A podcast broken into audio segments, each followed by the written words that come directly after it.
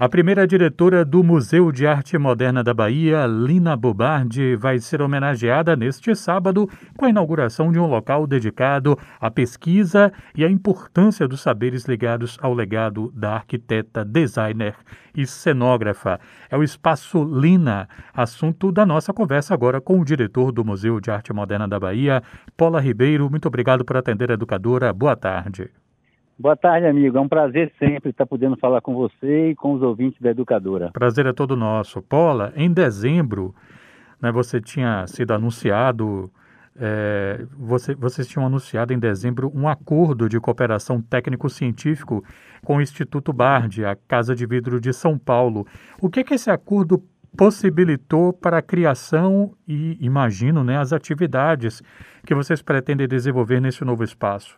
O Instituto Bobardi, ele existe na Casa de Vidro, que foi a casa projetada por Lina, onde ela morou durante muitos anos, e é o lugar onde está todo o acervo dela.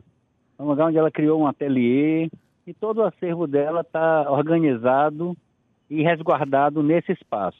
Esse acordo, ele, para a gente, é muito importante, porque no momento em que Lina está sendo muito discutida, sendo homenageada, né? ano passado ganhou Leão de Ouro no, na Bienal de Veneza, tudo, a gente ter um respaldo nessa correalização que estamos fazendo agora de imediato com o Instituto Bobardi é muito bom, porque nos permite um carimbo, além de um acesso a muitos documentos, para que a gente possa estar com credibilidade, né, com esse carimbo deles, com credibilidade, fomentando cursos, seminários, trazendo o pensamento de Lina para esse momento, porque é um pensamento muito contemporâneo.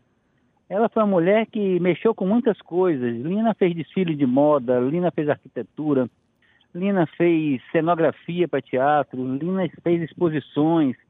Enfim, Lina criou um pensamento sobre restauro que o principal elemento de, de referência é justamente o, o restauro do Solar do Unhão. Né? Esse restauro daqui ele foi uma referência no Brasil quando a gente, logo que a gente chegou aqui na gestão do MAN, a gente fez uma oficina interna com muitas discussões com especialistas e tudo sobre vários pontos. Essa oficina autorretrato, que a gente chama, que gestou a exposição Museu de Dona Lina, que está em cartaz. Aproveito para convidar os ouvintes da Educadora a virem ao MAN de terça a domingo, de 1 às 5. A entrada é gratuita, que a gente possa conhecer um pouco desse pensamento. E a partir de sábado, a gente abriu, sentiu a necessidade de abrir esse espaço Lina. O que é esse espaço Lina? Uma galeria colada a, ao galpão das oficinas, onde a gente vai ter uma linha do tempo, permitindo ao visitante, muito rapidamente, ter uma ideia de quem foi essa mulher. Essa arquiteta pioneira, essa mulher de vanguarda. Uma mulher que era uma mulher do seu tempo, era tão do seu tempo que o pensamento dela continua contemporâneo hoje. A gente tem uma ideia de que os três pilares principais daqui do museu é o nosso acervo, é esse patrimônio histórico que a gente vive e o pensamento de Lina.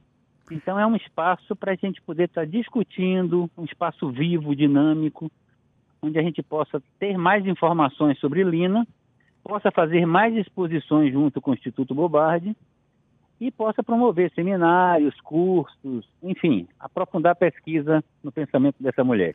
A curto prazo, como é que vocês estão pensando o funcionamento desse espaço, possibilidade das pessoas terem acesso? Como é que vocês estão pensando até o momento? Ah, o espaço ele vai ficar aberto no horário de funcionamento do museu. Aí terá lá um computador para as pessoas pesquisarem um pouco sobre Lina.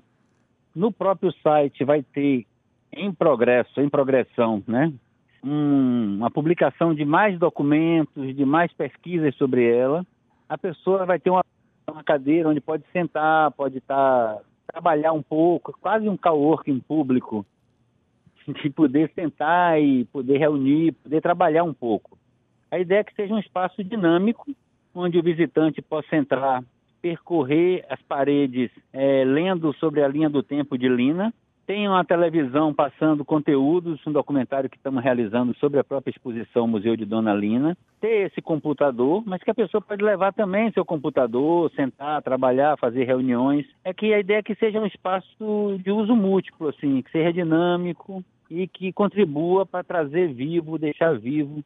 São muitas pessoas que pensam sobre Lina poder reunir essas pessoas. Por exemplo, nós temos um site do professor Wesley, que é o Lina na Bahia, temos professores na escola de arquitetura, na escola de belas artes, que conviveram, pessoas que conviveram ainda com Lina, com o pensamento de Martim Gonçalves. É, não que a gente vai esgotar as possibilidades de discussão de Lina nesse local, mas é abrir um espaço, que é um espaço muito simples, na verdade, mas que abra esse, esse canal de convergir para ali, ou a partir dali, uma discussão sobre esse pensamento dela que está cada vez mais contemporâneo, mais sendo trazido à tona isso de terça a domingo, né, Paula? Isso de terça a domingo. Perfeito. Eu me lembro, assim, na nossa última conversa, Paula, ano passado, quando você tinha sido, né, você tinha sido recém-anunciado o novo diretor do MAN, você falou que, é, que você é, entendia que a educação tinha um lugar importante nesse pensamento de Lina Bobardi.